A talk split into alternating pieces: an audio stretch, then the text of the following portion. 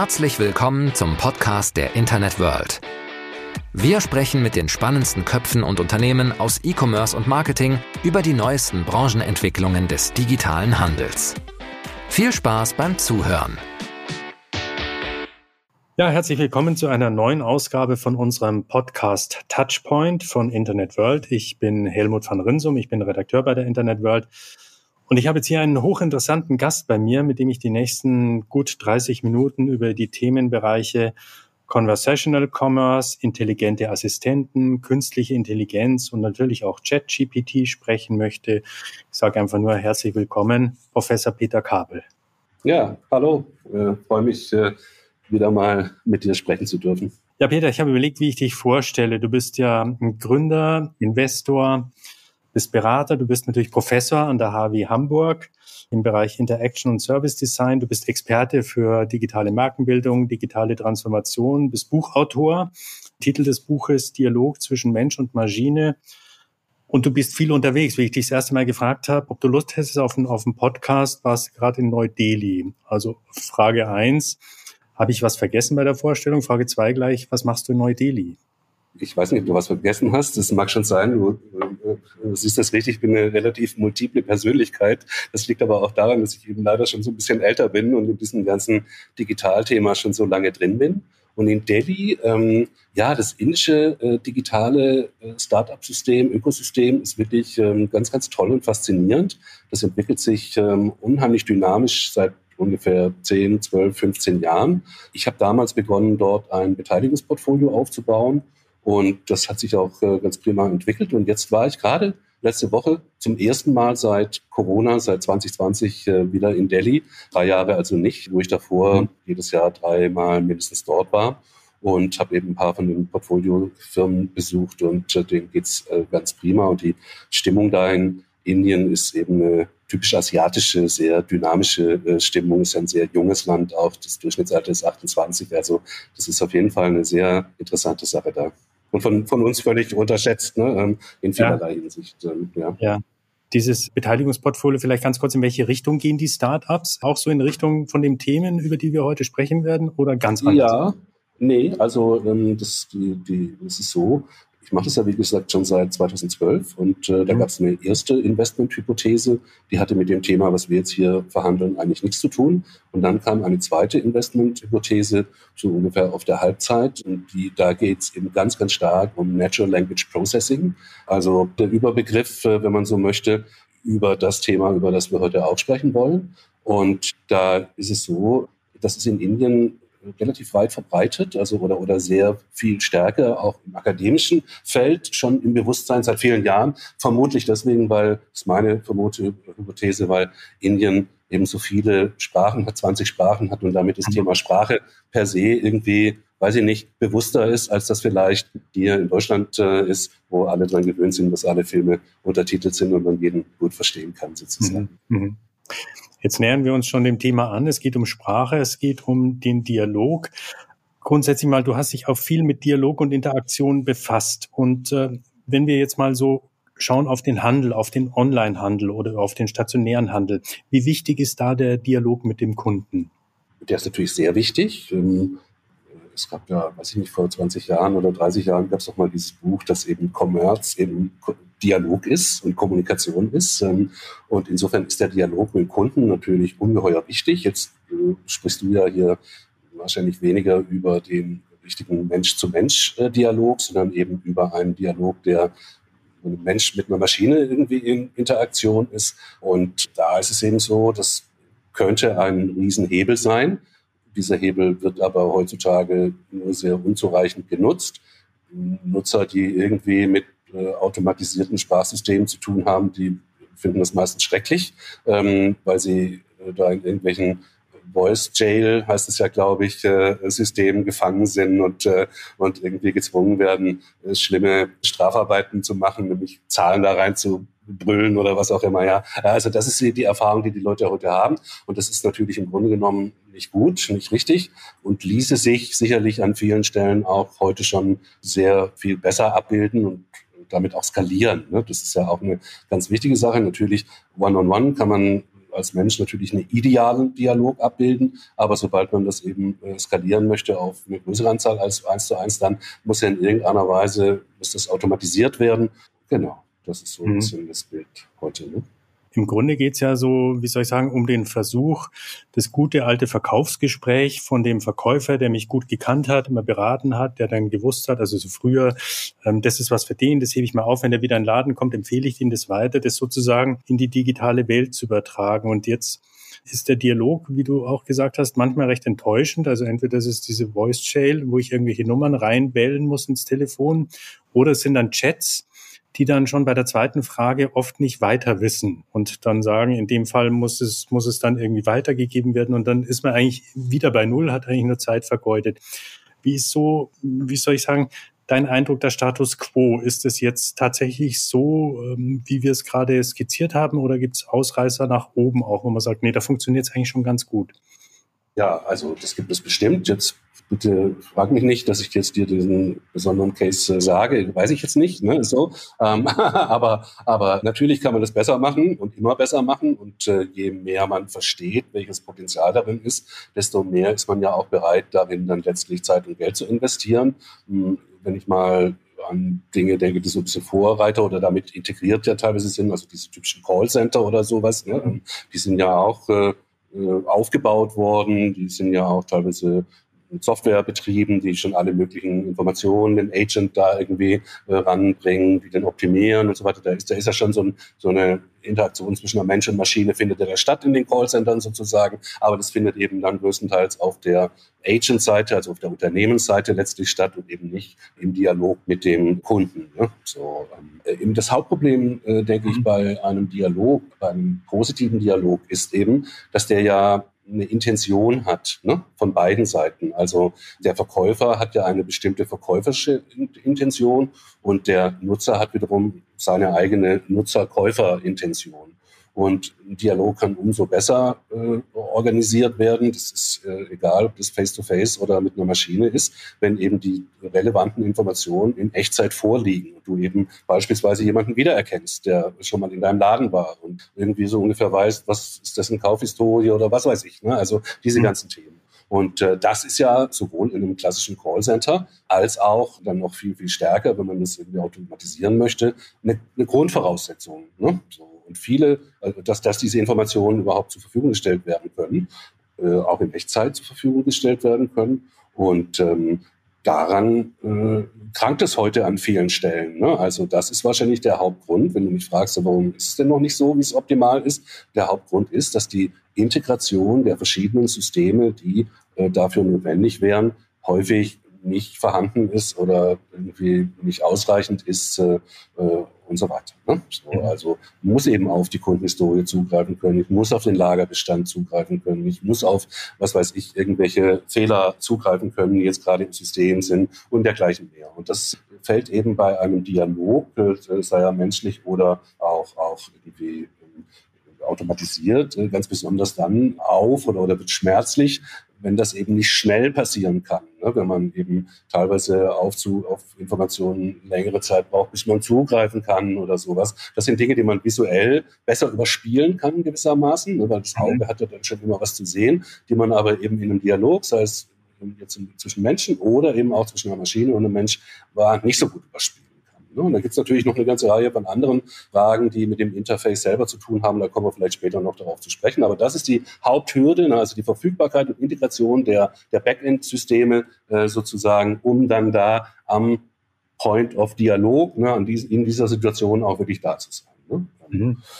Genau. Das heißt, das Problem ist eigentlich nicht, dass die Maschine jetzt nicht versteht, also was ich sage, soweit sind die Systeme schon, die kann schon analysieren, was ich, sondern das Problem ist eher so im Backoffice, im Backend, dass denn die Daten, die man für die Antwort bräuchte, um sofort zielgerichtet antworten zu können, gar nicht vorliegen oder nicht zusammengeführt sind oder in irgendeiner Weise. Genau, also so kann man das sagen. Jetzt ist es natürlich so, ne, wenn jetzt bitte, es gibt natürlich viele Chatbots, die irgendwie, wo auch das Sprachsystem nicht funktioniert, ne, wo ja. das ganze, die Spracherkennung nicht funktioniert und viele andere Gründe. Aber ich nehme jetzt, ich sag mal, wir haben ja einen wirklich verblüffenden Status diesbezüglich erreicht. Das ist ja ChatGPT, hast du schon genannt, ne? das ist ja gerade mhm. in aller Munde. Und da merkt man ja, wie weit Sprachverarbeitung, automatisierte Sprachverarbeitung schon gekommen ist. Ne? Ähm, wir sprechen da vielleicht noch drüber, was da jetzt intelligent oder nicht intelligent ist, aber mhm. sei es drum, da kommt ja vernünftige Sprache raus und da sagt man was rein oder, oder schreibt was rein und dann antwortet es darauf in vernünftiger Weise. Also das ist,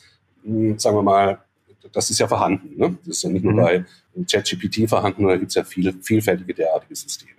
So, und wenn das vorhanden ist, dann ist trotzdem noch kein guter Commerce, Conversational Commerce möglich, äh, häufig, weil eben die Einbindung an die Datenquellen nicht in der Weise vernünftig organisiert ist. Genau. Ja. Mhm. Und deswegen gibt es dann oft die Krücken, dass Unternehmen zwar sagen, man kann sie per Messenger ansprechen oder über WhatsApp oder wie auch immer. Meistens ist es aber dann so, wir brauchen zwölf Stunden oder 24, um ihre Kundenanfrage beantworten zu können, weil die im Haus dann wieder recherchieren müssen und dann tippt am Ende doch wieder einer die Antwort rein. Ein bisschen ja. Also das ist jetzt ein Extremfall. Ne? Ähm, ja. Aber auf jeden Fall ist es eines der gravierenden Probleme. Und jetzt muss man natürlich also sinnvollerweise schon auch äh, unterscheiden in dem gesamten, in der ganzen Customer Journey und sagen, wo setzt man eigentlich genau an. Ne? Ähm, mhm. Und da gibt's ja, weiß ich nicht, so Complaint-Management-Sachen, die ganz am Ende sind. Und dann gibt's eben andere Phasen, die viel früher sind, wo es eben um die Frage geht, welches Produkt kann man eigentlich präsentieren und, und so weiter. Und die Herausforderungen, die an diesen verschiedenen Punkten, jetzt nur mal beispielhaft, diese beiden in der Customer Journey sind, sind natürlich sehr unterschiedlich. Ne? So, ähm, aber es ist sehr häufig so, dass eben die Einbindung der Systeme nicht ausreichend vorhanden ist und deswegen eben auch Dialoge nicht abschließend beschieden werden können, sozusagen. Mhm. Ja? Und das ist ja das, was man eigentlich erwartet. Ja? Eine mhm. kleine Fußnote. Ich finde es jetzt nicht äh, per se äh, sträflich, wenn man ein abgestuftes System äh, hat, in dem man sagt, also ein Großteil mhm. der Cases will ich automatisiert abarbeiten, aber ich gibt Dinge, die ich eskalieren möchte und in dieser Eskalation, jetzt gar nicht negativ nur, da kann es auch menschliche Intervention geben. Das finde ich jetzt nicht per se dumm, ne, sondern eigentlich mhm. im Gegenteil äh, sehr vernünftig. Aber du hebst ja darauf ab, jetzt den, den Balk der Cases irgendwie vernünftig zu bearbeiten, der nicht eskaliert. Ne? Und da ist es natürlich wünschenswert, dass man Dinge einfach abschließend bescheiden kann, dass ein Vorgang, ein Geschäftsprozess abgeschlossen ist. Mhm. So wie du das schilderst, dürfte es aber nur noch eine Frage der Zeit sein, weil man geht natürlich schon davon aus, dass die Unternehmen das irgendwann erkennen, dass die Daten im Hintergrund so aufbereitet werden, dass es funktioniert, so dass wir perspektivisch, sagen wir mal, in fünf Jahren so weit sind, dass diese Chatbots ganz anders funktionieren, als sie jetzt funktionieren, oder? Kann ich mir vorstellen. Ne? Mhm. So, also es gibt natürlich Dinge, wo äh, die da jetzt will ich nicht Wasser nochmal in den Wein kippen, aber sagen wir mal Payment, ne, wenn wir jetzt über Commerce sprechen, dann ist ja, ja. Payment ein ganz entscheidender Punkt. Ne? So. Mhm. Und da ist es eben so, da ist die Integration ja jetzt nicht eine Entscheidung von einem Unternehmen, jedenfalls nicht in der Regel, sondern da ist es eine, eine Marktkonstellation, die dabei zu berücksichtigen ist. Ne? Ähm, das ist ja auch einer der Gründe, weshalb beispielsweise in diesen Super-Apps, asiatischen Super-Apps, also mhm. China beispielsweise, aber eben teilweise auch in Indien, ne, eben Conversational Commerce eigentlich viel integrierter schon ist. Und ein ganz wesentlicher Treiber dafür ist eben das integrierte Payment. Ne? Mhm, mhm. Weil man sich eben auf einer Plattform bewegt, auf der man sozusagen alles in einem genau. Schlag erledigen kann. Mhm. Genau, genau. Ich würde ganz gern mit dir noch über Alexa sprechen, weil Alexa war irgendwie so ein Sprachassistenzsystem, von dem sich viele sehr viel erhofft haben, habe ich so den Eindruck gehabt. Es gab da viele Konferenzen, wo man dann äh, gleich, wie das rauskam, so gesagt hat, was da alles machbar ist und äh, dann äh, Verkauf über Audio und was weiß ich. Und jetzt ist dem Ganzen so ein bisschen Ernüchterung gewichen. Also es zwar steht zwar überall in den Haushalten, in der Küche und man sagt da, Alexa, spiel mir den Song und dann funktioniert es und sagt vielleicht auch noch das Wetter, aber im Grunde ist es dann auch so stehen geblieben, ist so der Eindruck. wie man hört, fangen die ja auch dann die, die Stellen zu kürzen da ent, ent, entsprechend bei Amazon jetzt. Wie ist da deine Einschätzung? Teilst du diese Einschätzung und wenn ja, an was liegt es, dass sozusagen das Ding nicht wirklich zum Fliegen gekommen ist?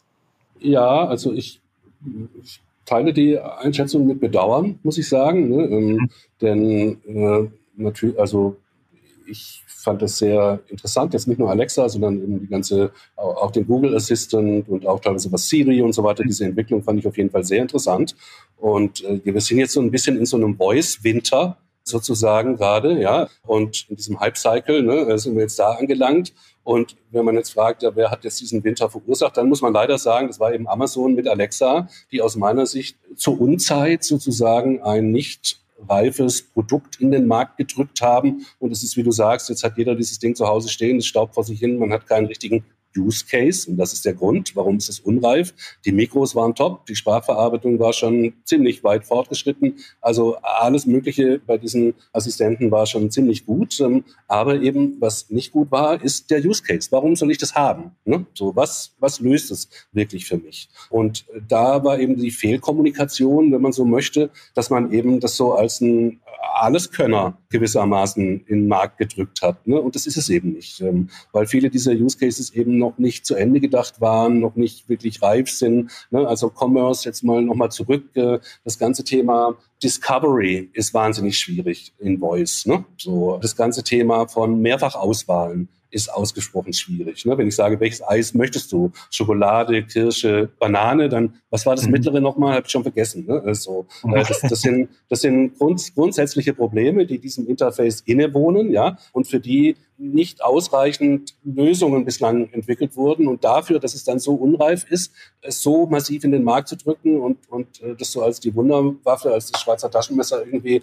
äh, zu featuren, das hat diese, äh, diesen Voice Winter wahrscheinlich jetzt ein bisschen ausgelöst. Der ist aber äh, im Grunde vollkommen zu Unrecht, weil Voice mhm. funktioniert in vielen Use Cases extrem gut faszinierend gut. Ne? Ähm, und das war ja auch nicht, das ist ja nicht das Problem von Alexa oder, oder Google oder sowas gewesen, äh, dass es zu häufig das nicht erkannt hat oder sowas, äh, äh, so, sondern welche Art von Dialog ist damit möglich? Und wenn ich eben denke, ich kann damit mit Philosophen ein Gespräch über Philosophie sprechen äh, und gleichzeitig einen Wecker stellen, dann ist das eben leider heute so weit sind wir noch nicht. Ne? Ähm, da ist mhm. das Expectation Management nicht äh, richtig ausgerichtet und dann eben schlussendlich wieder, ähm, was wir schon hatten, auch da Use Cases entstehen auch durch Backend-Anbindungen, ne? durch, durch, mhm. interessante, durch interessanten Content. Und da waren natürlich all diese Plattformen, haben, soll ich sagen, Fehler gemacht, einen Bau, einen, einen Systemfehler, dass sie eben Walled Garden sein wollten und nicht offene Plattform sein wollten. Und in dieser Walled Garden-Logik, da hat man halt immer zu wenig Auswahl, zu wenig Angebot und so weiter. Genau. Mhm. Ja das Thema Voice, aber es versteht, das, das, das Tragische an der Sache ist, ähm, dass wir sprachen jetzt schon ein paar Mal über Asien. In Asien ist Voice Big Time. Ja, so und wir hier im Westen, wir sind jetzt haben jetzt diesen, äh, wie gesagt, Voice Winter, in dem wir gerade sind, und jeder Entscheider in Unternehmen wird jetzt sagen, ach Voice, das ist doch diese Alexa, mhm. Äh, das äh, lassen wir schön sein, das ist irgendwie das, das setzt nur Staub an. Ne? So und, äh, und und das ist natürlich eigentlich tragisch daran. Ne? Mhm. Aber du sagst Voice, also du beschäftigst dich ja viel mit Dialog zwischen Mensch und Maschine. Da ist ja Voice ganz, ganz elementar sozusagen. Und äh, wenn wir sagen, nicht unbedingt, aber ja, ist auf jeden Fall natürlich die natürlichste, äh, vermeintlich natürlichste Ausdrucksweise von Menschen. Ähm, ja. Schreiben kann auch was Gutes sein und alles, ja. was Voice ist, wird ja auch in einen erstmal in einen Text übertragen, bevor er dann verarbeitet wird. Also, aber ja, natürlich im, in vielen Fällen ist Voice das richtige Interface. Ne? Und wenn du das Beispiel Indien nennst, das heißt, nach dem Winter wird auch hier irgendwann irgendein Voice Frühling wiederkommen. Da bin ich hundertprozentig von überzeugt. Ähm, das hat auch was mit Generationen zu tun. Wenn man junge Menschen beobachtet, also weiß ich nicht, Gen Z und so weiter, dann sprechen die ganz selbstverständlich rein. Die, ich weiß nicht, ob du Kinder hast, also meine jüngste Tochter, die, Gott sei Dank, mich verschont sie davon, aber die sprechen sich ja untereinander nur ihre Nachrichten in, in WhatsApp rein. Ne? Äh, also das, ist völlig selbstverständlich und auch äh, Besuchanfragen werden über Voice äh, ins Telefon eingegeben und so weiter. Also die junge Generation hat das schon ganz gut verstanden. Ne? So, mhm. Und äh, natürlich gibt es Situationen, in denen das nicht geeignet ist. Ne? Im, Im, Zug äh, oder wo auch immer ist es natürlich weniger wünschenswert. Oder im Großraumbüro mit seiner Maschine, irgendwie mit seinem Computer zu sprechen. Da ist wahrscheinlich Text tippen äh, besser, aber das geht ja immer um Natural Language Processing, also die, die Sprache und nicht nur Voice. Voice ist der Layer obendrauf gewissermaßen und das Sprachverständnis ist der dann darauffolgende Layer, der eigentlich der, wie soll ich sagen, der Killer ist. Nur um das geht's ja. Mhm. Liegt dann die Zukunft, wir wollten ja auch über Interfaces sprechen, liegt dann die Zukunft sozusagen in Geräten, die, äh, sagen wir mal, ähm, voice-tauglich sind, Natural Language Processing verstehen und aber gleichzeitig einen Screen haben, wo man was bilden kann?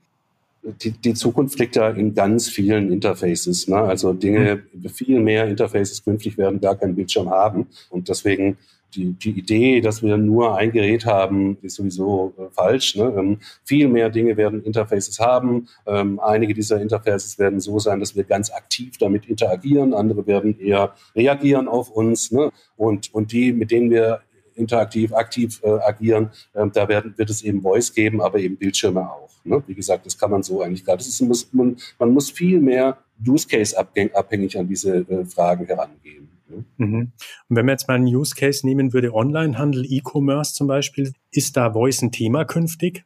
Also ja und nein. Ne? Wie gesagt, also Voice, wenn, und man muss ja auch unterscheiden an dieser Stelle, steuere ich mit meiner Stimme einen, ein Display mhm. oder ist das auf beiden, in, in beiden Wegen Voice oder, oder, oder äh, nur Sound? Ne? So. Wie gesagt, wenn zwei Wege Sound ist, dann bin ich skeptisch, weil alle Fragen okay. der Auswahl, des Listings und so weiter darüber einfach nicht so optimal äh, mhm. zu, abzubilden sind. Natürlich, wenn ich Dinge kaufen möchtet, wo es eigentlich nur eine Wiederbestellung ist. Ähm, ich bin an der Waschmaschine und die, was das Waschpulver ist aus und ich sage, neues Waschpulver braucht's, ja, dann ist natürlich Voice prima, da gibt's ja aber auch keine Auswahl, da will ich einfach dasselbe haben. Ne? So, ähm, währenddessen, wenn ich jetzt natürlich mir Schuhe ausgucken will, angucken will, dann ist Voice zumindest als Rückkanal nicht geeignet. Ne? So, ähm, mhm. als Input-Device sehr wohl denkbar. Da gibt's ja auch äh, sehr schöne ähm, Beispiele. Das ist jetzt ähm, zwar in-store, aber es gibt ja da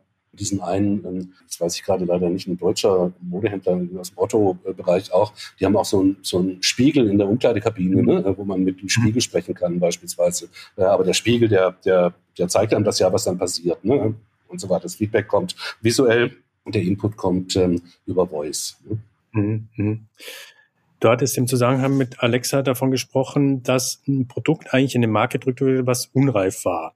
Jetzt erleben wir gerade die Phase Chat-GPT. Alle sind ganz heiß. Jeder experimentiert damit, so weiter da reinkommt. Und man kann sagen, das Ding ist eigentlich auch wieder unreif, aber es ist irgendwie äh, trotzdem natürlich die Faszination groß und vielleicht auch gerade deswegen geöffnet worden, weil es noch unreif ist, damit alle möglichst damit experimentieren. Wie betrachtest du diese Euphorie? Und das erste, und es sind sehr viele Anbieter, die gleich sagen, wir verwenden das, wir bauen das mit ein, das ist sozusagen, erleichtert uns allen die Arbeit. Wie siehst du das?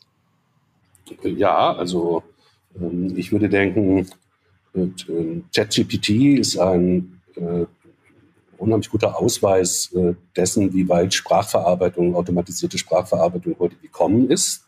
So weit nämlich, dass Menschen glauben, dass das intelligent ist. Ja, so. Das ist es bei ChatGPT wirklich gar nicht. Also darunter liegend oder ChatGPT ist ja ein Interface für ein Large Language Model, also dieses GPT von der Unternehmung OpenAI, äh, derartige LLMs, also Large Language Models gibt es eine ganze Reihe. Ähm, das ist mhm. jetzt ein sehr, sehr äh, leistungsfähiges natürlich. Ähm, und da ist ChatGPT obendrauf, ne? sozusagen als Interface. Man kann aber diese Large, also GPT kann man ja schon längere Zeit auch über eine API nutzen und so weiter. Ähm, und da kriegt man einen ganz guten Eindruck, was da alles schon möglich ist sozusagen. Ja?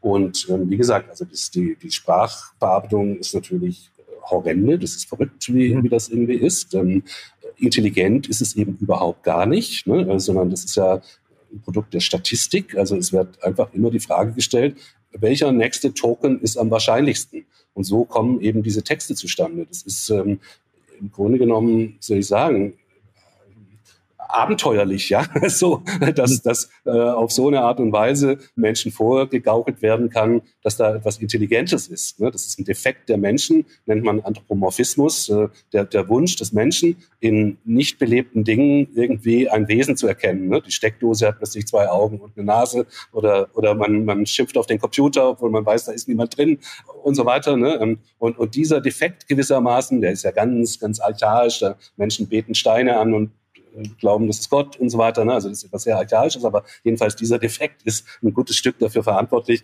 dass Menschen jetzt glauben, dass das irgendwie intelligent ist. Das ist es überhaupt nicht. Ne?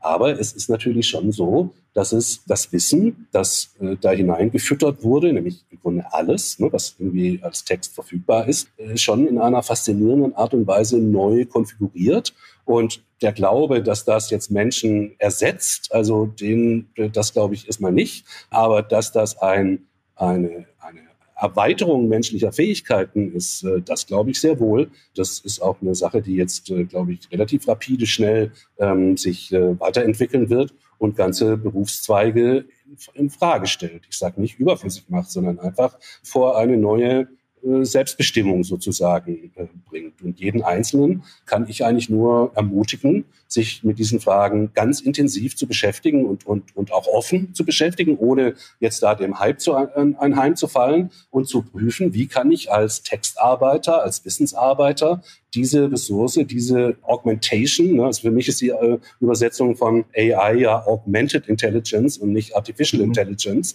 also mhm. diese, diese Prothese, diese Erweiterung meiner Fähigkeiten, wie kann ich die nutzen sozusagen, wie kann ich die einsetzen? Und diejenigen, die das äh, rechtzeitig machen, die werden auf jeden Fall zu den Gewinnern zählen und diejenigen, die das irgendwie ablehnen oder irgendwie skeptisch nur betrachten und sich damit gar nicht wirklich ernsthaft beschäftigen, die werden garantiert zu den Verlierern.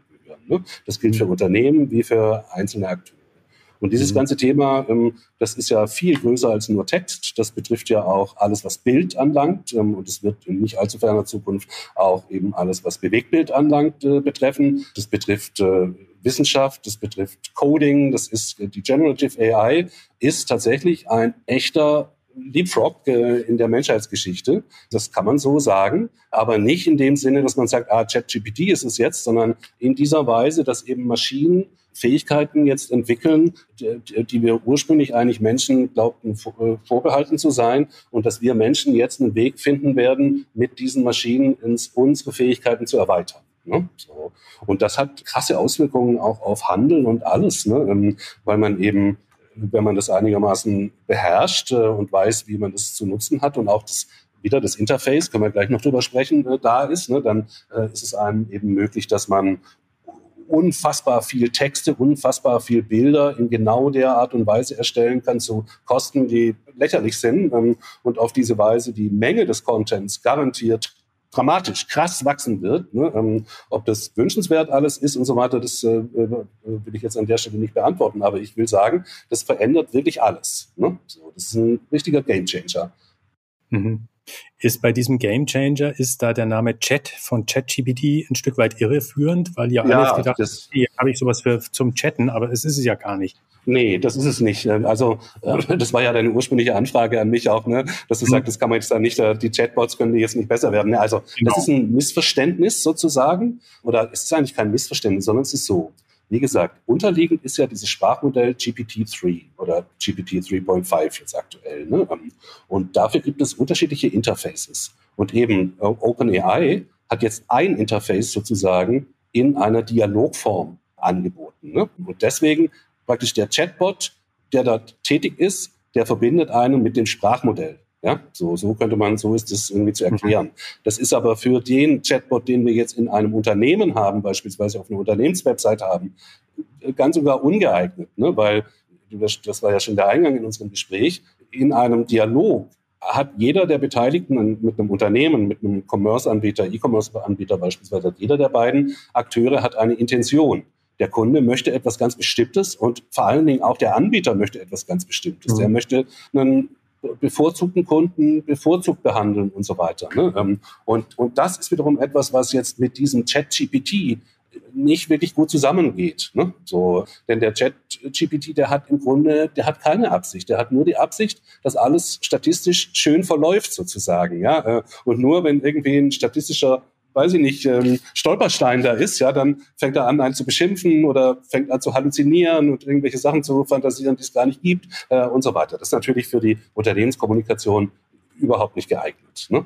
Mhm. Und da wird es sicherlich auch äh, künftig andere Interfaces geben äh, für solche großen Sprachmodelle. Es gibt zum Beispiel ein Modell, das heißt Index GPT. Und da kann man eine erstaunlich kleine Anzahl von äh, Texten eingeben, das zum Trainieren geben und dann beschränkt sich sozusagen das, das Universum, das Wissensuniversum, in dem dieser Sprachmodell dann interagiert, auf diese Texte. Man könnte also, weiß ich nicht, die, die, die Internet-World da einfüttern. Man müsste noch nicht mal alle Ausgaben da einfüttern, sondern wahrscheinlich nur ein paar weiß nicht, Bauzeiten und, und sowas, was mhm. einen so selber mhm. irgendwie äh, definiert, ja, und dann könnte man darüber mit der Maschine einen Dialog führen über, was denn die Internetwelt ist. Aber nochmal Obacht, ne? Ähm, die, die Maschine wird dir nichts verkaufen. Ne? So, das ist mhm. ein anderes, äh, weil die hat keine Intention, die will einfach nur plappern, die will nur Statistik äh, abarbeiten, sozusagen. Ja? Die hat auch keine Intelligenz, die weiß, das, die hat keine, die Maschinen haben keine Repräsentanz davon, von was da die Rede ist. Das macht es mhm. ja so dramatisch auch, weshalb sie eben äh, vollkommen abheben oder im Zweifel auch äh, unerwünschte Dinge, Gewalt und weiß der Teufel was irgendwie äh, von sich geben, wenn das nicht handisch alles denen abtrainiert wird. Mhm. Was richtig gut funktioniert ist und was der Bringer ist, ist eben das Interface. Damit kann jeder umgehen. Ja, genau, richtig. Das ist natürlich, ähm, also das, ich weiß nicht, wie viele Stunden wir jetzt noch Zeit haben, weil das ist ein wirklich äh, erschöpfendes, erschöpfen. Nein, das ist ein, im Grunde ein sehr wichtiges Thema. Denn gleichzeitig ist es ja so, dass das den Eindruck erweckt, dass man einfach natürlich sprachlich so, wie an der Schnabel gewachsen ist, da reinspricht sozusagen, mhm. da reinschreibt. Ne? So. Und das ist ja bei diesen Text-to-Image-Modellen noch viel ausgeprägter. Ne? Äh, hat ja jeder in seiner Timeline heute, guck mal, was ich mit, mit Journey gemacht habe, ich bin jetzt auch ein Künstler, tralala. Ne? So. Mhm. Das natürlich, äh, wie gesagt, das, das macht den Eindruck, ah, man kann da einfach so reinquatschen und gut ist. Hm, die Wahrheit ist aber natürlich ganz anders. Denn das ist ja ein sogenannter Prompt, ja, das ist eine Aufforderung und hm, es gibt jetzt schon die, die Fachdisziplin Prompt Engineering oder gar Prompt Crafting, also mhm. die Fähigkeit, den Skill zu wissen, wie muss man einen Prompt konstruieren, ja, damit die, das Modell den richtigen Output einem liefert. Sei das jetzt ein Text-Output oder sei das ein, ein Bild-Output. So. Und, und das ist, wie gesagt, eine, eine Kunst für sich geworden, in Anführungszeichen. Und das ist die, das geht zwar auch über Sprache, aber das hat eben nichts mit Sprache nach dem Schnabel gewachsen zu tun, sondern das hat äh, sehr, sehr viel mit sehr abstrakten Konzepten zu tun. Also da kommen dann eben so Fragen wie Semantik und Semiotik rein. Ne? Ähm, will jetzt nicht zu akademisch werden, aber das hilft wirklich sehr stark, sich das zu vergegenwärtigen. Also Semantik würde ich mal sagen, ist super simpel. Bitte hoffentlich sind nicht andere, die mich jetzt dann gleich irgendwie korrigieren wollen, aber ich versuche es einfach zu machen. Ne? Semantik wäre die sprachliche Frage, die sprachliche, das Wort Baum fällt in die Domäne der Semantik sozusagen. Mhm. Der Begriff Baum, also das, was das eigentlich repräsentiert, das ist eine semiotische Frage. Und mhm. wenn ich jetzt einem Menschen in Mitteleuropa das Wort Baum sage, dann denkst du und ich in der Regel an zwei Arten von Bäumen. Entweder ist es so eine Eiche, dicker Stamm und irgendwie Krone oder Weihnachtsbaum, Stamm und irgendwie so ein Dreieck. Ne? So, das ist das, was bei dir das Konzept Baum auslöst. Wenn man das Gleiche jetzt jemandem, sagen wir mal, auf der arabischen Halbinsel sagt, dann ist bei dem Baum eben eine Palme. Verstehst du so? Und, und, und, und da sieht man, wie komplex dieses Thema Semiotik eigentlich ist. Obwohl alle das Wort Baum haben, alle Sprachen, die, die, der Bedeutungskontext, der dahinter ist, ist sehr verschieden. Und die Maschinen, äh, verstehst du, die müssen ja genau damit operieren, ne, mit diesen semiotischen Bereichen. Die Worte, das ist die Statistik. Also das Wort der folgt so und so häufig Baum. Ne? So, mhm. ähm, und dann ist und dann grün. Ne? So, und, und das ist eigentlich die Logik dahinter, sonst nichts. Ne? Ähm, aber diese semiotische Dimension, ne, die eben diese Begriffen, die Begrifflichkeiten fasst, das ist eben sehr viel komplexer. Und deswegen noch einmal, man denkt, ja, das ist das perfekte Interface, dass man da einfach reinquatschen kann und gut ist. Aber das ist eben, leider ist die Welt eben doch ein bisschen schwieriger als so. Ne? Mhm. All das spielt ja aber keine Rolle, wenn du sagst, Voice äh, Command, mach das Licht an. Verstehst du denn? Das, das sind alles Themen, die da, die sind völlig außen vor. Ne? Äh, das war ja ein bisschen unser Einstieg. Oder ich sage, gib mir das grüne Kleid anstelle des blaue Kleid, da gibt's keine äh, symbiotischen Komplikationen sozusagen, ja, ähm, sondern das ist ja auf einer ganz anderen, das spielt auf einer ganz anderen äh, Ebene sozusagen. Ne? Ja. Peter, lass uns am Schluss unseres Podcasts vielleicht noch einen kurzen Blick in die Zukunft werfen. Jetzt vielleicht nochmal Fokus E-Commerce, Onlinehandel, der ja auch auf den automatisierten Dialog setzt. Wo stehen wir da in fünf Jahren? Was glaubst du? Sind da die Chatbots und, und, und Dialogsysteme in der Lage, automatisiert, weitgehend automatisiert auch schwierigere Kundenanfragen zufriedenstellend zu, zu beantworten? Ich würde denken, dass die Marktführer das bis dahin in fünf Jahren auf jeden Fall auf dem Zettel haben. Wie gesagt, es gibt eine Generation, die nachwächst, Gen Z, junge Menschen, für die ist es selbstverständlich, dass sie einfach mit Maschinen sich austauschen wollen. Und die, die haben da eine Erwartungshaltung und wenn Unternehmen denen nicht gerecht werden, dann werden die die einfach nicht erreichen können. So simpel ist das. Ne? Und on scale Geschäftsprozesse dialogisch abzuwickeln, individualisiert, das ist auf jeden Fall eine Anforderung, sei das jetzt mit Voice. Wie gesagt, mhm. es muss nicht immer das richtige Input-Device sein. Es kann auch Text sein, aber da imstande zu sein, ein Natural Language Understanding zu haben, ja, so, das wird, glaube ich, auf jeden Fall in fünf Jahren an vielen, vielen Stellen der Fall sein. Peter Kabel, herzlichen Dank für dieses hochinteressante Gespräch. Ich war fast in Versuchung zu sagen, spätestens in fünf Jahren treffen wir uns wieder und prüfen das alles. wir sollten das vorher schon nachholen. Danke, dass du dir Zeit genommen hast. Ja. Herzlichen Dank. Klar. Danke euch auch. Ne? Tschüss. Und das war's für heute mit dem Podcast der Internet World. Wir sagen Danke fürs Zuhören, bleibt uns treu und bis bald zur nächsten Folge.